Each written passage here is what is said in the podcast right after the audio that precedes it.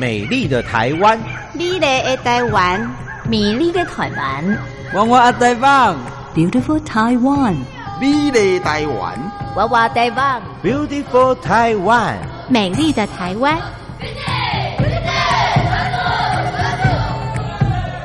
在这里有我们的家，在这里有我们的爱，在这里有我们的关怀，在这里。有我们的希望。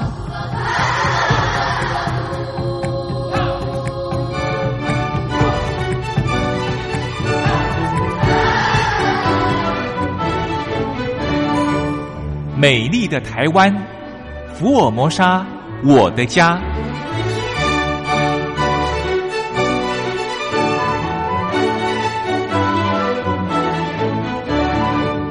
听众朋友，大家好，我是龙龙，欢迎再次的收听《美丽的台湾福尔摩沙我的家》。常常我们会说啊，如果没有亲自哦到我们这个台湾各个地方去走一走哦，你不会发现我们台湾到底有多美。但是呢，亲自去了一趟之后，你怎么去记录它呢？有时候我们常讲说，哎呀，拍照好了，但是呢。怎么样把它印入在我们的脑海里、心海里啊？这也算是一种嗯蛮有创意的想法哦。所以呢，大家不妨用真心真意的来爱我们台湾，相信呢台湾会更美丽的哦。好，今天呢我们依旧的邀请大家欢喜来开杠九九到顶来哈呼得，邀请一泽老师。哎，各位听众朋友们，大家好。哎，邀请我们的玉田老师。各位听众朋友，大家好，龙龙哥哥好。是。好像这个，我们到了快年底的时候，大家都没有气气啊，那对，哎，那个我差一点今天要节目嘞，我差一点，差一点，差一点排了别的事情，嗯，还好那个龙龙哥你有提醒我，嗯，那就三步并两步奔来录音室，嗯，好，那那个玉婷老师呢，这个没有提醒我们两个忙碌的人，玉婷老师他最近也是呃，就是我们对，因为。到了年底哈，嗯嗯，这个很多那种国外的，因为今年的疫情的关系，哎，很多国外的学生啊，哈，嗯嗯，这个支持者，保育的支持者，他没办法来台湾，嗯，结果我们真的变成有点在做国际贸易，嗯嗯，因为他们相信我们龙翠坊呃所陪伴的这些茶农，嗯，所以他们都会透过我们选择属于这种干净的台湾的好茶，嗯，好，然后呃，我们最近都。在试着，好，透过各种管道，让这些茶能够到世界各地。一些好朋友多是不多哈，但是总是这个是一个种子。我们散布出去，可以让呃世界各国的好朋友知道台湾有这么美好的。这一口干净的茶，跟这样的滋味。嗯，好，那这个因为我们在今年的这个从年初开始啊，这位因疫情的关系哈，是的，所以呢有很多的状态就不能交流了。但是呢，慢慢衍生的就是我们视讯。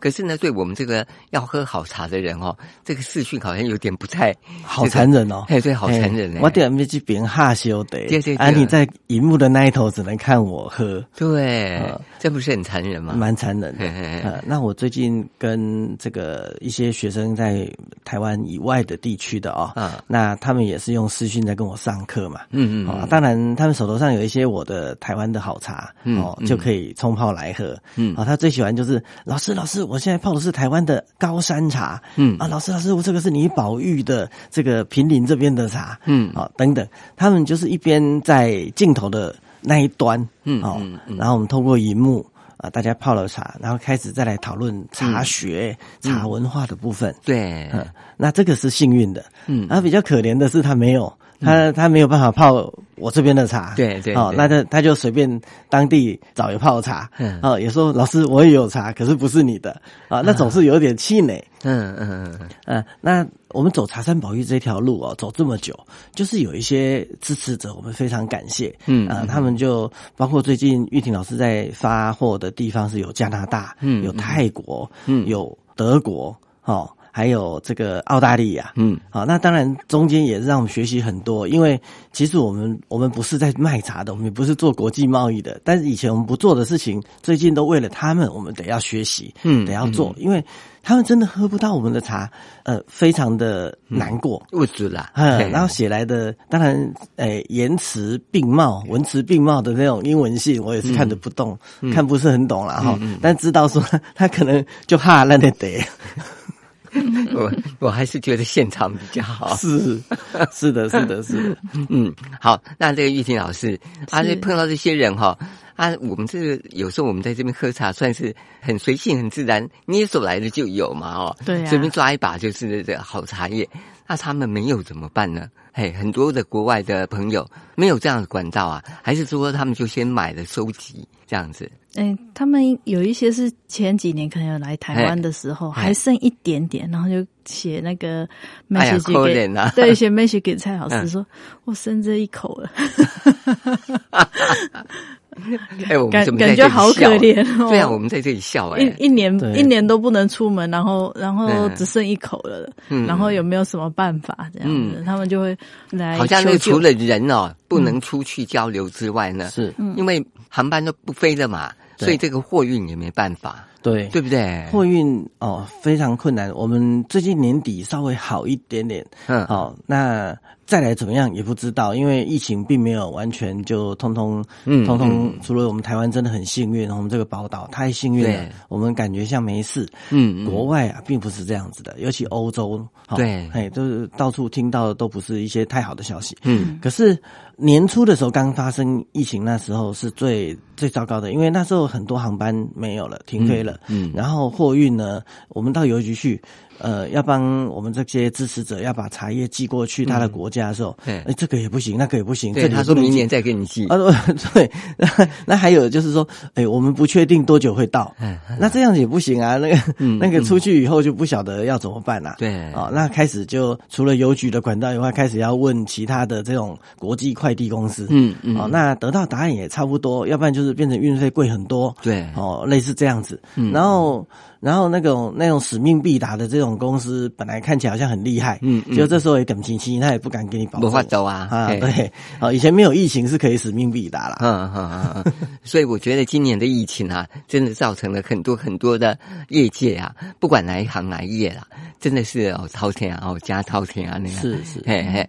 好，那当然，我们这个茶山宝玉呢，我们是走到这个户外接触大自然嘛，是对不对？所以呢，我们希望我们用这样的一种疗愈的方式呢，能把疫情这些讨厌的病菌赶走。好，嗯，对。不过龙龙哥，我这边可能也要跟听众朋友分享一下哈。嗯，其实，在大自然里面，就有很多原来它在处在大自然的，嗯嗯，不管是看得见看不见的，有形无形的，嗯，好，甚至于是微小到像病毒这样子的，对，好，它原来是寄生在别的动物的，嗯呃，作为素体的，可是因为我们人类好去过度的开发，或者是过度的去这个。破坏也好，好种种才会让这些东西跑到我们的文明社会、我们人类的社会来。对，好，那这是我还是觉得说它是一个贪婪的东西。嗯，这个这个方向跟趋势所造成的一种反扑，嗯，也是一种自然的一种警讯。对，好，那这些就我们在做茶山宝育的时候，我也常常讲说，哎呀，我们不要去怪这些山上的你们认为的所谓的虫害，嗯，不要怪说啊山上的你们认为的这些什么叫做有害的动。植物，嗯，好，其实他们本来就在那里，嗯，啊，是因为我们人类去到人家的地方，嗯，好，啊，为了我们的经济利益，为了我们的自己的所需，嗯，我们过度的，嗯，哦，过度的贪婪。那当然会造成这些的反扑，嗯，那这个部分也是我们要重新来面对跟审视，嗯，好，因为在这短短人类工业革命到现在这么短短的一个一个历程哈，嗯，我们已经把地球资源消耗的差不多了，对，所以我们必须要把脚步放慢，嗯，好，然后重新来看待，好，我们跟大自然的关系，嗯，那刚刚龙龙哥哥说我们长山保育是往户外走，对，其实我也常常会跟一些好朋友把户外。这些美好的自然的东西，设法让它在我们的室内，也就是我们的都市里面来呈现。嗯，好，就像前几天我跟一个呃好朋友，这个安德森拍卖的这个三旭姐啊，嗯，我们合作了，哦，办了一场叫做一日茶会，哎。什么叫一日茶会呢？玉婷老师，我这个活动就一天就结束，一天结束，有点快闪的感觉啊！玉婷老师，你可以跟听众朋友们分享一下什么一日对啊，一日茶会到底是什么？哎，其实他就是三旭姐说，他知道蔡老师都在推广茶山宝玉，嗯嗯，那可是因为很多朋友都不知道说，哎，茶山宝玉到底要做什么？对，在干什么？那所以三旭姐就说，那嗯，你们要不要来？然后我找一天，我临时通知 FB 上的朋友们，嗯嗯，然后看有多少人会到现场这样子，然后我们去现场，就是把蔡老师宝玉的有机茶做一个推广，嗯，这样子。那但是因为又限于台湾有机的法规，所以我们就是变成说啊，我们是以我们茶山宝玉的观念在跟大家推广说啊，应该在选择茶，尤其像现在的呃疫情的状况下，嗯，我们应该更要喝好茶，嗯，这样子，嗯。啊，当然我们在这个疫情的过程里面哦，我们常常是说不跟人接触嘛，保持社交距离嘛，哎，我们到茶山去。哎，不用保持距离哎，对，跟大自然好，我们可以更加亲近。嗯嗯嗯嗯，其实人跟人之间啊是。本来就是一种和谐，嗯，我们既由茶哦，把人跟人之间的感情啊连接起来，嗯，哦，更既由茶把我们跟大自然之间的距离啊拉近，是，哦，让我们不会忘记，我们也是属于大自然的一部分啊，嗯嗯，所以那一天，呃，三旭为了要让这个一日茶会啊，嗯，哦，更有这种气氛，嗯，他从山上。哦，去请了，我们就要请了。他很温柔的，好跟跟那个另外一位好朋友，好那个池上凤珠小姐，嗯，好从山上，好把他后院里面的这些蕨类呀，嗯，呃青苔呀，哦那个长在池子里面的这个姜花呀，嗯，好把他请到这个这个永康街来，他整都搬了，哎，就是派一辆车去，哦，嗯，然后把它搬下来，嗯嗯，哎，然后。那个感觉啊，就让整个原来看起来就是一个很现代化的建筑，就有很多很多不一样的大自然的色彩，嗯，整个调性就柔和下来，嗯，好，那那一天呢，玉婷老师跟三旭还讨论了一下，嗯，想说如果啊，像以前那样子摆的美美的茶席，非常的人工那样子哈，嗯，好像也不好玩，对，哦，所以呢，那天我们决定一种。另外一种方式，玉婷老师跟大家介绍一下，又要费功夫啊？也没有说是费功夫，就是我们是比较随性，然后大家可以一边看着投影片，然后一边呃在。呃，它这个空间里面走动，然后我们就是好像摆摊子一样，有点像小型、非常非常小型的园游会的那种感觉，是他们可以拿着杯子，然后走到这边喝个红茶，走到那里喝个铁观音，再走过去那边哦，喝个呃高山乌龙这样子。用走动流动的方式，然后就不会说像茶席，我们就是进去好一个座位坐下去就要一个小时两个对啊，那就是很随性。然后老师也是呃非常即兴的，在某一个时间点，或者是他觉得哎，现在这张图片很特别哦，我跟大家介绍一下这张投影片讲的是什么，哎，这样子，哎，我觉得这也是创意呀，对，而且没有座位。哎，那个有点像哦，日本有一种吃东西的方式叫立吞，对对对，哎，立吞，我们说立饮，嗯，站着喝，嗯，啊，就是呃，泡茶的人也是站着泡，嗯，然后喝茶的人也站着喝，嗯，啊，然后随意走动，嗯，那因为我我投影片里面有我这二十年来宝玉茶山的一些相片，嗯嗯，张张都很精彩，嗯，那。看到哪一张相片，我觉得可以跟大家分享，我就跟大家说一说。哎呀，这个是哪里？哦，那个是哪里？啊，这个是什么虫？那个是什么草？嗯啊，这样子的时候，呃，就很随性。嗯啊，然后大家也可以在这个过程里面，就好像我们真的到山林里面去。嗯嗯。哦，今天我带着大家做山山林的这个茶园的生态导览。嗯哦，这个叫小绿叶蝉。嗯。哦，那个叫茶蝉。啊，这个是浅叶蛾，那个是齿货蛾。哎，他们搞不好看得更清楚哎。对，因为是静态的嘛。对。嘿，如果在山上的话，吓得叽叽叫的都有了。老师，你为什么每次都要用那些形容词？哦，那应该是要讲说，哎，惊吓不已，哦，惊吓不已，哎，对，没错。好啦，听到没有？惊吓的过程里面呢，稍微缓和一下哦。待会呢，一哲老师还有玉婷老师呢，也带来了很多的资讯，因为快到年底了嘛，那当然有些活动哦，是可以值得跟大家来做分享的哦。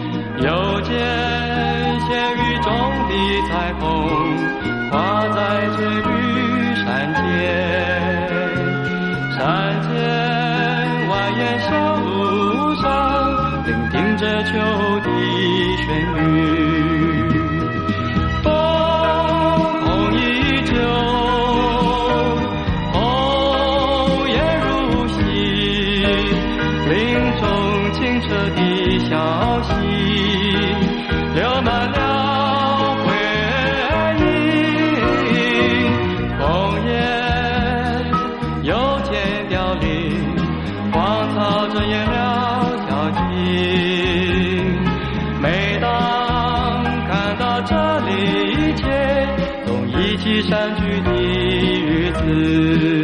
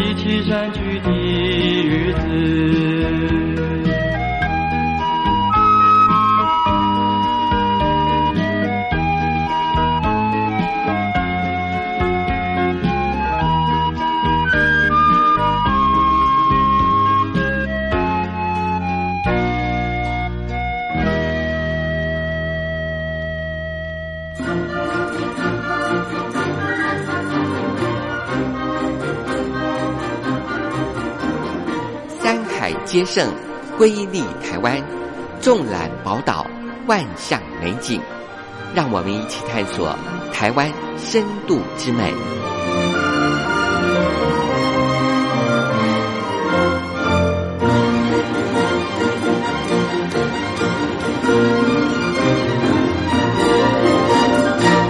邀请咱听众朋友欢喜来开讲，小酒到顶来哈，或者我们邀请一泽老师还有玉婷老师呢，在我们节目当中跟大家一起来聊一聊茶山宝玉啊。好，接下来呢，我们要进入到我们这个活动。哎，听说哦，虽然疫情呢，我们到现在十一月了，可是呢，好像很多地方还是有他们自己的特色跟自己的活动，对不对？是的，嗯，好，那我们要来谈谈。比赛茶。哦，对，前两天，嗯，好，十一月二十号，那个武夷山呐，嘿，刚刚最重要最重要，武夷山正岩茶区的正岩茶，嗯，比赛哦，刚刚这个做最后的这个评选了，评选，哎，等于说。呃，去年我在这个时间，我也曾经在这边跟所有的听众朋友，还有支持茶山宝玉的好朋友，嗯嗯，分享了一个好消息，说我们的这个武夷山的认养的这一片茶园啊，对。的这个茶叶啊，去年得到第一次的金牌奖，对，今年再一次得到金牌奖，哦哦，但是呢，我我刚刚我们私下在聊的时候，我就问一呃一泽老师说。啊，金牌不是第一名哦，哎，阿里哥哥不是第一名，真的不是第一名。好，因为在武夷山，他们在金牌、银牌上面哈，还有一个更高的荣誉，叫做状元。哦，囧湾爱丢囧湾，嘿，好，金牌就好像你就是已经可以去参加电视了啦，嗯嗯，好，就是这个已经算是呃全世界的好了，对，全世界，我我我可以讲说它叫第二名啦，嗯嗯，哎，金牌第二名，银牌第三名，是。可以这样讲，但是它上面还有一个状元，状元我们是一直还没有冲到，哦，他们就拼。哎，那个那个拼到了金，拼到了银，哎，他们不会说叫拼到状元，他们叫冲到状元，叫冲撞哦，哦，就是期待冲撞。是，哎，但是因为我们是呃自然生态保育，我们没有放农药杀虫，我们的叶子是比较不整齐的，嗯，好，比较会有洞洞的，是。啊，那我们呢又没有放化学肥料，对，所以我们完全靠的是自然农法，嗯嗯，可以在这样的条件下。拼出这个真正的这个岩茶的风格，让评审青睐，得到这个金奖，嗯，我觉得已经非常欣慰。对，哎，非常非常的不容易了啊。对，那今年因为疫情，我没办法亲自到场，就看着那个呃微信哈，微信是一个软软体啦 A P P，然后联系方式对可以联系，对，嗯，然后它是有。这个影像的，嗯，好，那茶农呢就当场，呃，就用那个微信，嗯，哦，拍视频，啊，那我们就可以看到，呃，这个现场的热闹的气氛，嗯。不过我觉得很不容易啦！你看多少个这个所谓农家做的这个茶叶，然后呢要去比赛，能得到金奖已经算很厉害的啦。嗯，好几百个，嗯，那个茶样里面，你最后得到金奖，嗯，哎，在三年前我们得到银奖的时候啊，嗯，我都已经觉得哇，很高兴。干单啊！你看我这样保育了快要十年哈，对呀，然后然后终于这个生态慢慢恢复，嗯嗯，那我相信这个生态再继续恢复下去啊，是有可能。好，可以得到这个状元的，嗯，好，我相信，因为大自然一定不会亏待我们，嗯嗯，只要我们是保持这样子的一个一个方向，对，好，不要退缩，嗯，那我们为了保护自然，我们也许牺牲了一些收成，嗯，也许会增加自己很多的困难，嗯，可是呢，如果我们的这个茶园呐，嗯，哦，让。除了我们自己这些支持者喝得很高兴、喝得很健康以外，嗯，好，还能够在这种所谓商业上的比赛还能够有一席之地，那就代表这个是可以取得一个平衡的。对，而且会成功的。是的，对不对？嗯，好，那那个玉琴老师，那个我们呃在武夷山的一个区块啊，那我们去这个呃合作，然后长期支持的这样的一个茶农哦，那你自己本地也有去过吗？有啊。嗯，他那个环境怎么样？环境蛮好的，嗯嗯，嗯，因为去的时候都是有溪有水，然后山里也都是绿油油的，所以是，但是就是有除了我们保育的地方之外，他们那边其实部分的农药啊、肥料还是有进去，因为毕竟要产量嘛，嗯嗯嗯，哦，有名的地区要产量，所以还是难免。嗯嗯。嗯，所以呃，有一些地方就还是没那么美丽。是是，嗯，所以我觉得自然还是最好的啊。是，那当然这个自然呃里面呈现出来的，不见得都是呃完完全全不完美的。对啊，嗯，它自然它会因应这个自然它环境的一些状态。嗯，哦，它比如说诶，有些地方的地势，嗯，有些地方的雨量，有些地方的土壤的这种结构。它会冲刷，会有一些变化，然后也因为这样子的纬度、海拔跟它的这个小气候，对，所以就会有造就它这个生态上面的一个特色。嗯，而这些特色有些是不适合种茶的，嗯，有些是不适合去开发，有些是不适合有人为的这个多所作为的。嗯嗯。可是如果我们因为过度的希望能够多开发一些哦，用以前人定胜天这种想法，嗯嗯，哦，常常不到几年。老天爷一定把你要回去，嗯，哦，因为那个真的不适合啊，对，哦，这个就我们常常讲的那个土石流，嗯，哦，其实都是发生在本来是不适合人居住的，或者不适合被开发的，嗯，一旦开发了之后，我们就有可能会破坏掉它的结构，嗯，原来它已经平衡的地方，我们因为开发了，所以呢，那个平衡就失衡。嗯，一旦失衡，那就可能后面就像骨牌一样，咵就滑下来。好，所以呢，造成的伤害跟都是原来我们所得到的这些经济效益的几百倍、几千倍以上，对，还不一定能够弥补的。嗯，或许后悔都来不及哈。是好，那既然大陆那边哈，他们武夷山那边有这样的一个所谓的定年茶区，那么重要的比赛。那以我们台湾来讲，我们台湾也有吗？你看今年疫情的关系会办吗？有啊，也有啊。对，呃，上次是那个那个下茶的部分，那就是我们的东方美人的比赛。嗯哦，这个各个地区的东方美人重要的哦，都这样子，呃，等于说比的如火如荼啊。对对。那最近开始进入冬茶了。嗯。好，冬茶也会有比赛。好，冬茶也会有比赛，嗯，然后以鹿谷这种传统茶区，哦，那再晚一点的话，可能高山茶区，哦几个重要的比赛，通通会开始进行，嗯，然后最重要、最值得一提的是前一阵子的有机茶比赛，嗯。哦，特别特别列出来了，非常特别哦。这个台湾有机茶的比赛，嗯，好，那我们陪伴的几位茶农也在里面，都是名列前茅啊，嗯嗯，好，所以这个都是呃，我们会台湾是有特别把有机当成一回事来做单独的比赛，因为在这个当然是也有民间的力量在，还有一些合作社啊，嗯，那这些都是我们很敬佩的这些对于有机的这个推广者，嗯，他们所进行的，嗯，好，那。呃，有机的比赛呢，在越来越公开、越来越透明的状况下，这个公信力就越来越更值得我们呃相信。对，好，因为首先你一定要是有机茶嘛，好，一定是要有认证的有机茶嘛，一定是要有被认证的有机茶农才能参加。嗯嗯，好，你不是说好像一个阿猫阿狗随便说我拿一个茶，它有严格过滤的，严严格过滤，而且你要是呃有。有这个认证的，有参与这个呃这个认证的这些条件的，嗯，好这样的茶农才能参加，嗯，好你还不能，因为有些比赛是商业式的比赛哈，嗯，那个有可能就是说，比如说我举一个例子，玉婷老师办一个比赛，那由他来决定谁的。哎，谁缴钱谁参加？参加了以后呢，再决定谁是第一名，谁是第二名。然后最后呢，那个包装出来就说是冠军茶，呃，什么特特等奖等等。但是这个我们一看比赛单位，我们会去决定说这个的可信度有多高。嗯，好，所以在过去观光区有时候会有这样子的比赛茶，那这样的比赛茶就要看这个比赛的单位，好，是不是呃一个。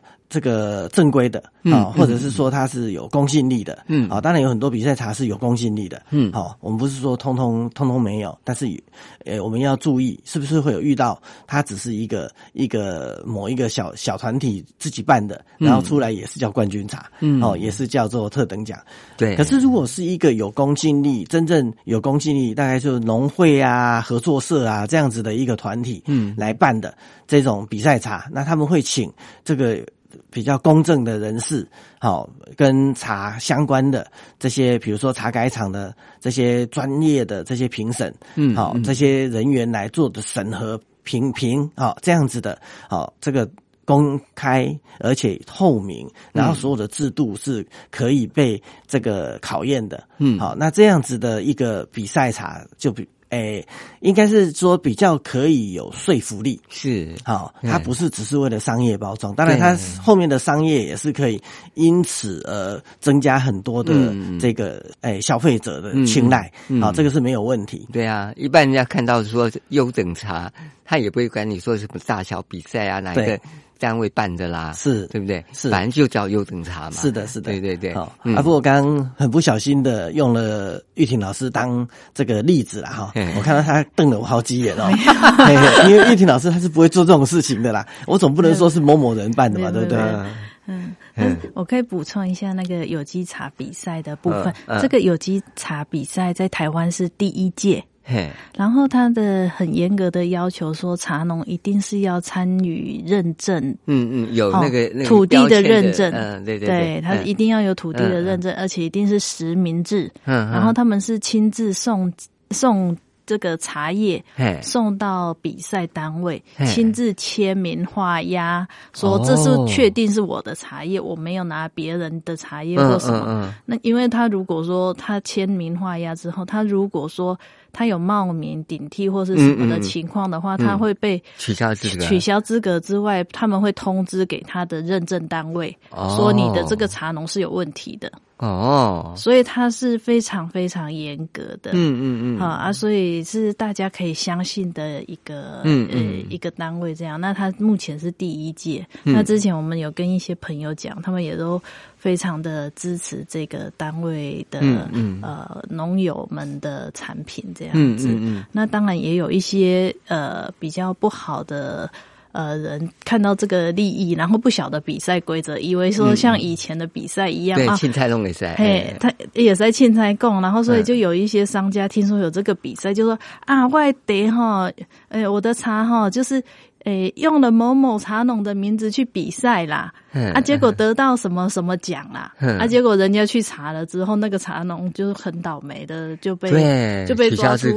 诶，没有，嗯，他说没有啊，我的就是我的茶，嗯嗯，还有他们这个比赛单位，他是每一个送送的那个茶，嗯，他们都会抽克数去送给检验机构，对，去检验，确定是无毒没有问题的这样子，嗯嗯。啊。呃，刚刚说的那那个茶农，诶，茶商的状况就是，结果有一些茶农就被调出来说，哎，这个某某茶农说你是，你是，诶，用他的茶，然后用你的那个地目来比赛的哦，嗯嗯嗯，啊，后来就中间又发生了一些问题，这样子。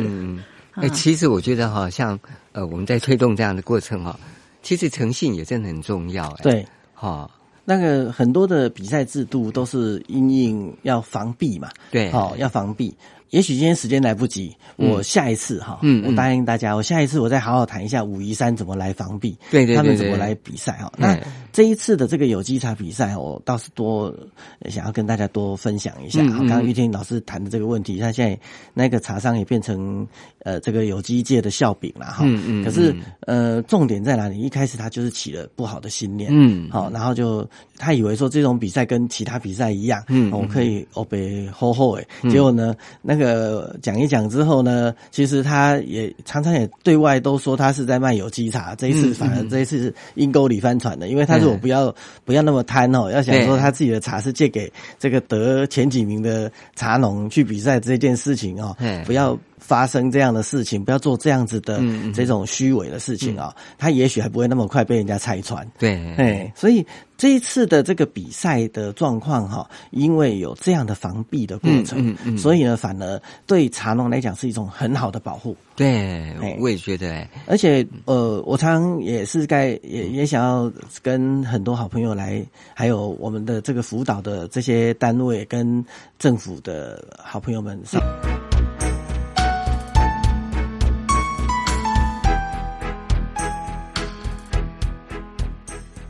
生活中少不了知性的真，生活中少不了理性的善，生活中也少不了感性的美。光华之声，永远陪伴您，生活在真善美的世界。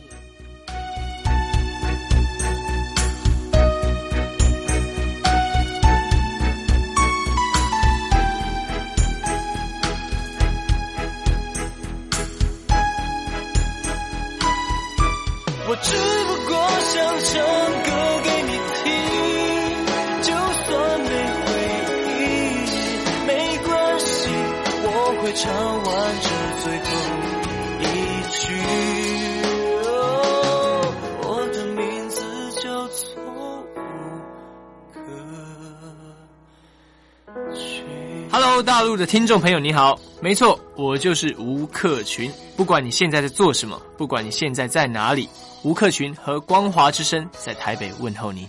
我只不过想唱歌给你听，用尽我全力，一首歌。这里是光华之声。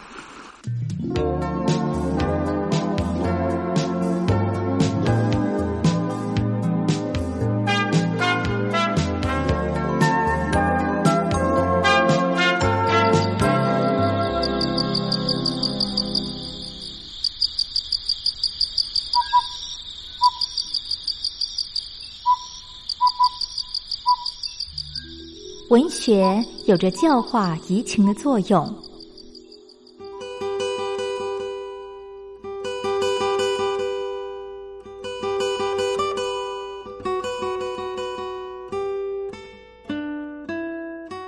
他开辟了你我的视野转变我们的气质陪伴我们度过生命中的每一段起伏跌宕。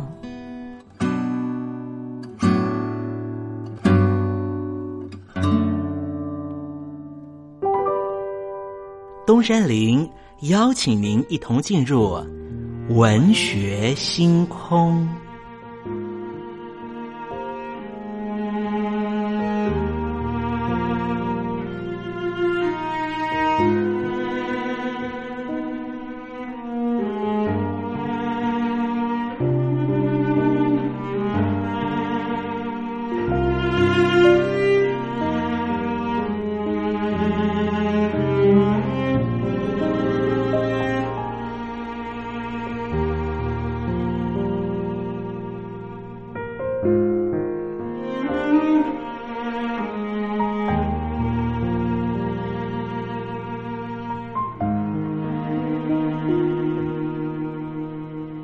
文学星空，文学带给我们的不是抽象艰涩的僵化信条，而是活生生的生命经验。听众朋友您好，我是东山林，跟着我一起推开作家的人生画卷，试着找出属于我们自己的人生启示吧。今天为听众朋友介绍的文学巨著就是米切尔的作品《飘》。米切尔是美国的女性作家，曾经就读美国麻州史密斯学院。一九二二年到一九二六年年间，曾经担任过《大西洋城日报》的记者。一九二六年因为脚踝受伤离职，之后以长达十年的时间完成了长篇小说《飘》。一九三七年，这部小说获得普利兹奖。《飘》这本书。是美国出版史上销售量最大的小说。这部小说以南方观点来看美国南北战争和战后的重建生活，以细致生动的笔法勾勒出南方社会的面貌。在故事里面，一位个性鲜明的女主角就是郝思嘉，是全书成功的关键所在。他的聪慧、泼辣与百折不挠的奋斗精神。在三零年代，鼓舞了当时饱受经济萧条之苦的美国人民。到了二十世纪末期，米切尔所创造的郝思家已经成为美国通俗文化中根深蒂固的一种重要象征。米切尔笔下的人物，除了郝思嘉，那些先后和郝思嘉结婚的查理、法兰克、白瑞德这些男性形象，都有各自凸显的特征。没有一个批判家愿意否认这一部语言鲜活、情节曲折的长篇是一部好看的作品，但是这也意味着在飘的通俗文学性格中摆脱不了商业化的浪漫和廉价的滥情。郝思嘉这一位悲剧人物，对于农奴制度的依恋，反而是这一部深度不足、感伤有余的作品中深具反省的部分。事实上，作者本身的保守立场，在处理郝思嘉这位人物的时候，简直在读者面前一览无遗。一方面，郝思嘉家族的际遇指向南方震惊权力的瓦解；另一方面，我们又透过了这本书，得以回到一个地域主义的虚幻自尊里面。作者米切尔企图告诉我们的是。另外一种一度存在、至今已经被历史封存的美国南方情境。一九三九年，《飘》这部小说搬上了大银幕，也就是《乱世佳人》，以空前的制片规模夺得了第十二届奥斯卡金像奖。扮演郝思嘉的英国明星费雯丽，在获得了这个机会赢得这个角色之前。只是一位不见代表作品的女演员，就是因为这部作品突然决出，成为荧幕上的不朽偶像。如果说衡量永恒伟大的标准是以销售量来说的话，那么不管是米切尔的原著《飘》，或是维多·弗莱明所指导的电影版《飘：乱世佳人》，可以说当之无愧。电影《乱世佳人》是靠金钱堆砌而成的不朽作品。但是我们也别忘了，如果米切尔所描写的不是一个资本主义帝国的南北战争，而是一个亚非小国的内乱；如果他使用的语言不是二十世纪通用的英文，而是阿拉伯文或是中文，那么这本书大概是很难缔造这样辉煌的记录。好了，听众朋友，今天的文学星空为您点亮的文学作品。就是美国作家米切尔的《飘》，希望听众朋友能够拨冗阅读。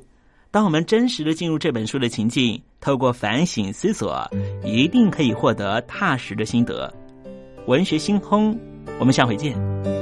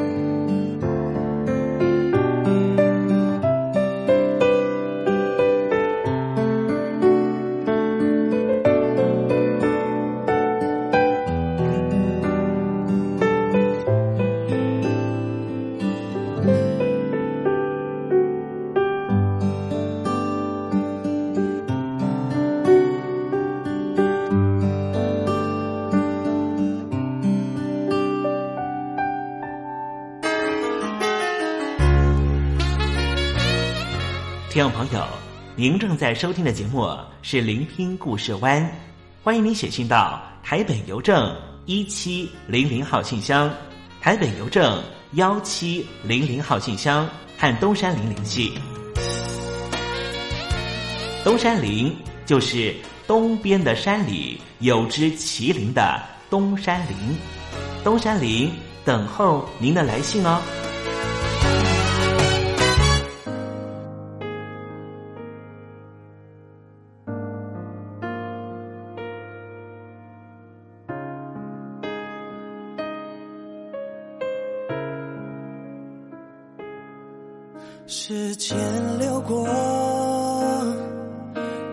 剩一口，不是谁犯错，却很折磨。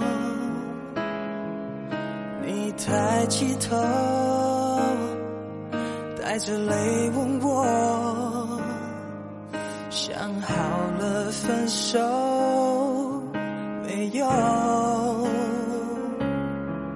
什么时候恋人开始反复计较输赢，拼凑表情话语当作证据？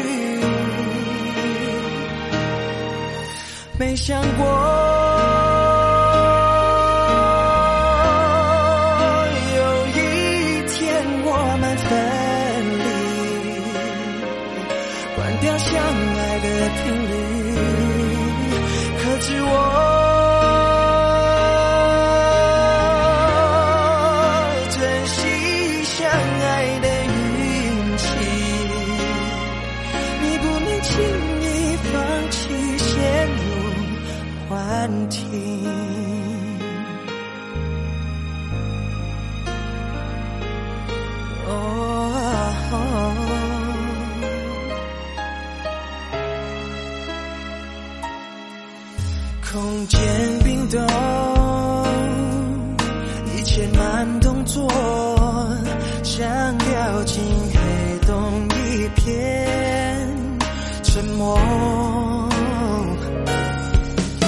双手紧握，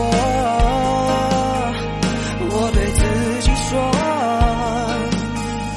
难道已走到尽头？哦，什么时候恋人开始？哦，怀疑彼此的心，再次表情化。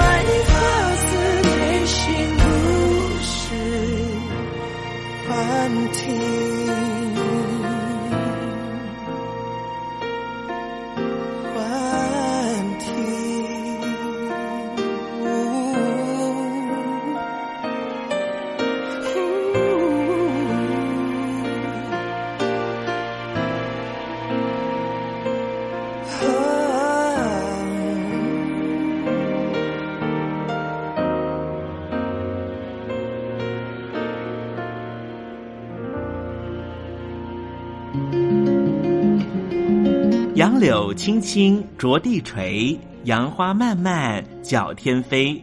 柳条折尺花飞尽，借问行人归不归？听众朋友，这首出自于隋朝的送别诗，作者是什么人已经没法考据了。但是诗句里面借由折下柳条送给友人的情节描绘，也确实传达出对朋友那份恋恋不舍的情谊。节目接近尾声了，要跟听众朋友说再见了。东山林不奢望明天和你在空中相会，只期望听众朋友明日一切平安喜乐。再见了。